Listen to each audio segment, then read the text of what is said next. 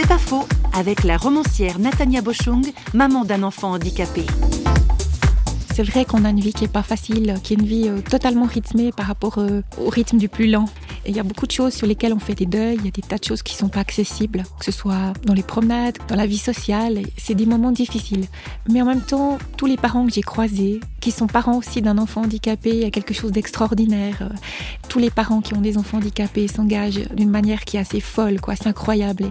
Et pour ceux qui ont dans leur relation des personnes euh, qui vivent avec une situation de handicap, j'aimerais aussi dire chaque petit signe d'amitié est important. Et parfois, je vois qu'il y a beaucoup de gêne dans la manière d'aborder les personnes handicapées ou les familles. Mais un petit mot, un encouragement, une invitation, toutes ces choses comptent beaucoup.